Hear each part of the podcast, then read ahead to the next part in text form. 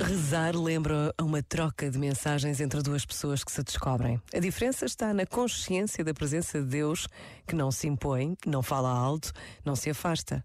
Está sempre aqui ao nosso lado, disponível para o pouco ou muito que lhe queiramos dar. O tempo com Deus não se conta com os ponteiros de um relógio. Por vezes, basta a pausa de um minuto para pressentirmos a eternidade. Pensa nisto e boa noite. Este momento está disponível em podcast no site e na app.